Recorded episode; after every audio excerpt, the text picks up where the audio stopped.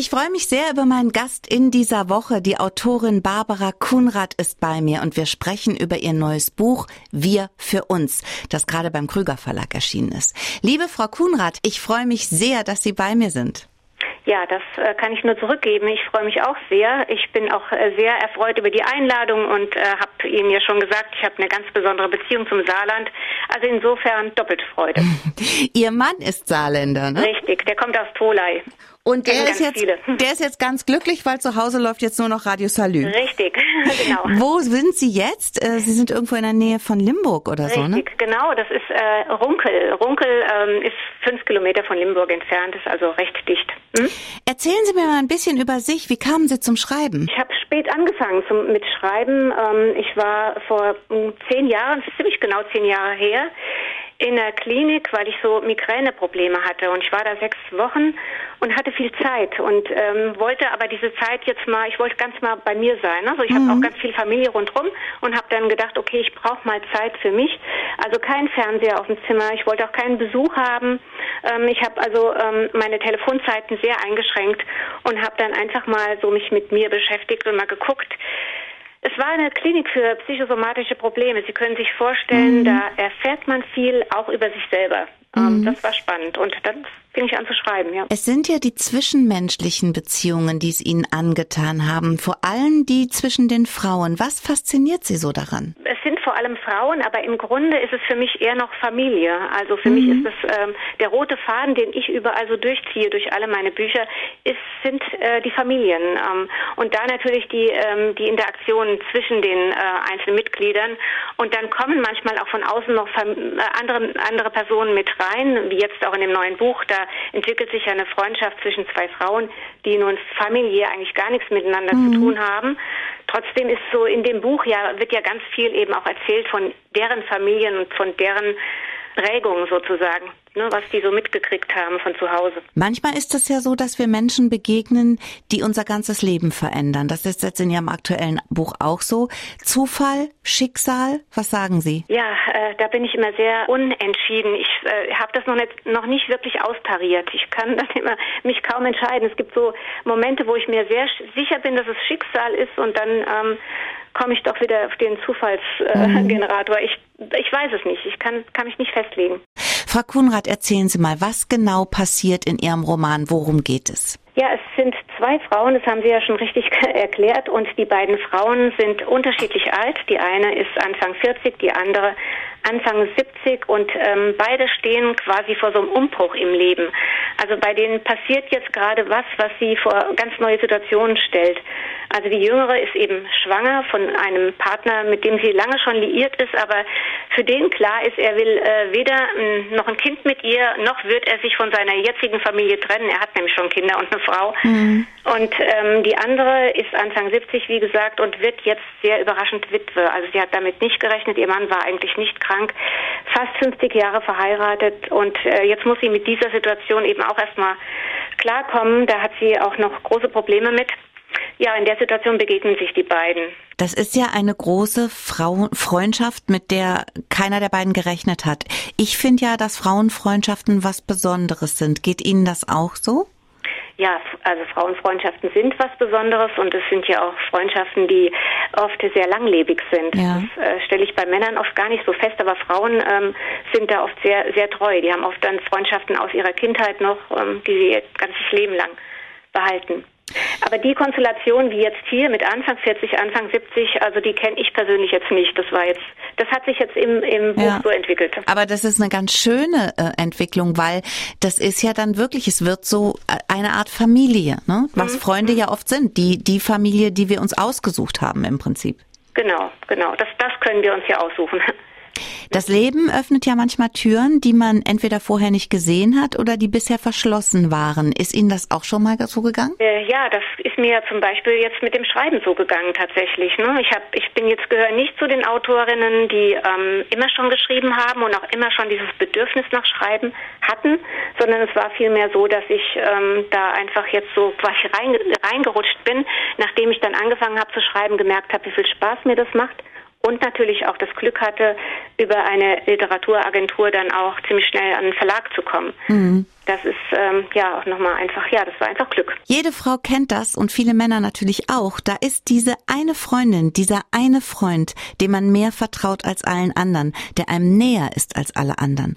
Und eine ganz große Frauenfreundschaft, um die geht es auch in dem neuen Buch von Barbara Kuhnrath, Wir für uns, erschienen bei Krüger. Wir sprechen heute drüber. Frau Kuhnrath, in Ihrem Buch gibt es Josie, die ist 40 und schwanger von einem Mann, der schon eine Familie hat und kein Kind mehr will. Josie ist verunsichert und ähm, ihre Wünsche hat sie immer auf später verschoben. Ist das typisch für uns Frauen, dass wir uns erstmal, dass wir erstmal nicht auf die eigenen Bedürfnisse gucken, auf das, was wir wollen, sondern erstmal alles im Außen regeln? Ich denke mal, ähm, es ist noch teilweise typisch für uns Frauen, aber wir entwickeln uns ja. ähm, es war mit Sicherheit noch die Generation meiner Mutter war es komplett typisch. Also meine Mutter hat ihre eigenen Bedürfnisse völlig zurückgestellt. Ähm, ich bin Jahrgang 60, da stellt man auch noch viele Bedürfnisse zurück. Ich habe mich auch erst spät so angefangen, so ein bisschen frei zu strampeln. Bei meinen Töchtern klappt das schon wesentlich besser. Die sind mhm. da schon viel, viel weiter. Äh, Josie ist jetzt noch so ein bisschen hängen geblieben. Ne? Die ist zwar erst Anfang 40, aber sie ist, und wenn man das Buch liest, erkennt man das auch, sie ist da geprägt durch eine sehr schwierige Familiensituation und ähm, sie hat einfach so ein, ich sag mal, so ein Liebesdefizit. Und wenn sie dann mal jemanden hat, dann klammert sie auch sehr. Mhm. Ähm, dann ist sie, aber sie macht, äh, wir haben ja gerade von Entwicklung gesprochen, also Josie macht da auch eine ganz gute Entwicklung durch, Kathi übrigens auch, die beiden Frauen helfen sich gegenseitig in der Form, dass sie sich auch weiterentwickeln können. Und das äh, war mir auch wichtig in dem Buch. Kathi, schneiden wir auch noch kurz an. Ihr Mann ist gestorben nach 50 gemeinsamen Jahren. Der eigene Sohn ist ihr fremd. Und auch Kathi hat viel auf später verschoben.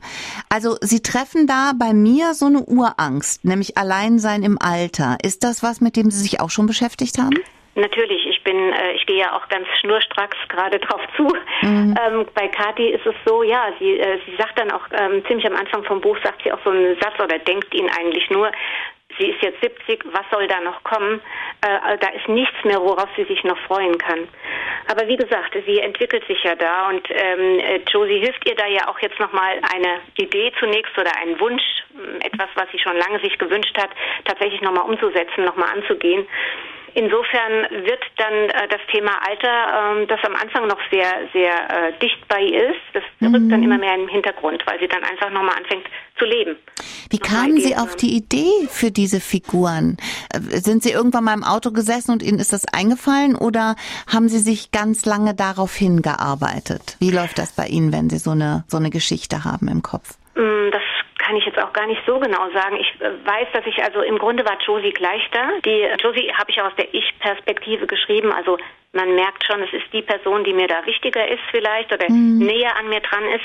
Die Kati ist dann in der Erzählperspektive geschrieben, dritte Person. Es ist äh, so, dass das mit Kati sich eigentlich so, ich habe angefangen zu schreiben und habe dann gemerkt, ich brauche noch eine andere Sicht. Äh, ich brauche noch mal irgendwie noch mal so einen Gegenpol, noch mal irgendjemand, der von einer ganz anderen Perspektive mhm. auf die auf das Leben drauf guckt. Und dann ähm, kam irgendwie so dieses dieses diese Kati mit rein. Mhm. Ich wusste auch am Anfang noch nicht genau, dass die so deutlich älter ist. Das äh, kam dann auch mhm. so beim Schreiben, dass ich gedacht habe, gerade die Josie mit, mit, ihrem Defizit an mütterlicher Zuneigung, die sucht eben genau jetzt nochmal so jemanden, der mhm. ihr da so ein bisschen Mütterlichkeit vielleicht auch mitgibt, außer Freundschaft. Was glauben Sie, was prägt besonders? Familie, Freundschaften, Liebe, alles?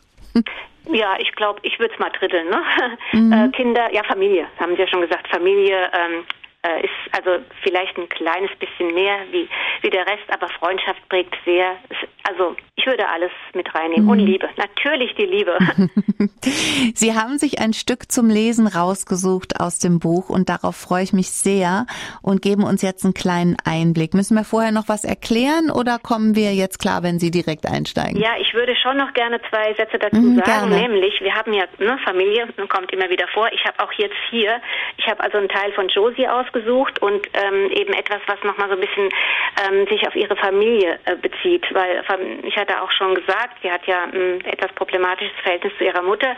Das wird im Buch natürlich dann auch immer deutlicher und ähm, der Hintergrund ist, dass sie einmal eine Schwester hatte, die sehr früh umgekommen ist und um diesen Tod von dieser Schwester wird also ein Riesengeheimnis mhm. gemacht. Das ist das totale Tabuthema in der Familie und damit beschäftigt sie sich eben gedanklich jetzt in dieser Stelle. Okay, wir sind gespannt.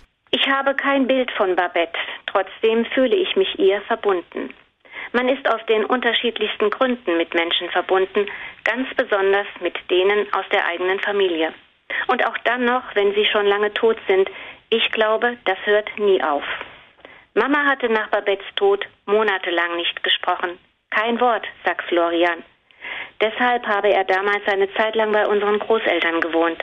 Ich selbst war ja noch nicht geboren, aber an solche Schweigephasen kann ich mich auch später noch gut erinnern. Die gab es ab und zu. Ich drehe mich auf die andere Seite und schaue auf die Uhr. Halb eins. Die Nacht ist noch lange nicht vorbei. Mein Bauch wird ganz hart und tut weh, das macht mir Sorgen. Überhaupt habe ich überall so diffuse Schmerzen. Ich kann gar nicht sagen, wo genau. Oder bilde ich mir die nur ein? Schmerz ist eine subjektive Empfindung und er gehört immer nur dem, der ihn fühlt. Mama ist über Babettes Tod nie weggekommen. Sie hat ihre Erinnerungen und ihren Schmerz konserviert, luftdicht verschlossen in einer Dunkelkammer. Schmerz gepaart mit Schuld, eine ungute Kombination, weil das eine das andere noch potenziert. Auch ich trage etwas von dieser Schuld in mir. Ich habe sie mit der Muttermilch eingesogen, aber ich möchte sie nicht mehr mit meiner eigenen Muttermilch weitergeben. Das ist wirklich ein tolles Buch. Also auch jetzt, wo Sie es nochmal so gelesen haben, diese Gedanken, die darin vorkommen, Schmerz gepaart mit Schuld, ist potenziert und das ist total wahr, das ist richtig. Frau Kuhnrath, ich kann es nur empfehlen, ich habe es sehr, sehr gerne gelesen und ich freue mich schon auf Ihr nächstes Buch. Es hat sehr viel Spaß gemacht. Ich wünsche Ihnen einen ganz schönen Samstag, Frau Kuhnrath, und kommen Sie mal wieder ins Saarland. Ihren Mann wird es auch freuen, wenn er mal Auf wieder die Heimat Fall. sieht, oder? Auf jeden Fall. Wir sind ganz regelmäßig im Saarland. Ja, dann also, melden Sie sich mal bei mir. Immer, gerne.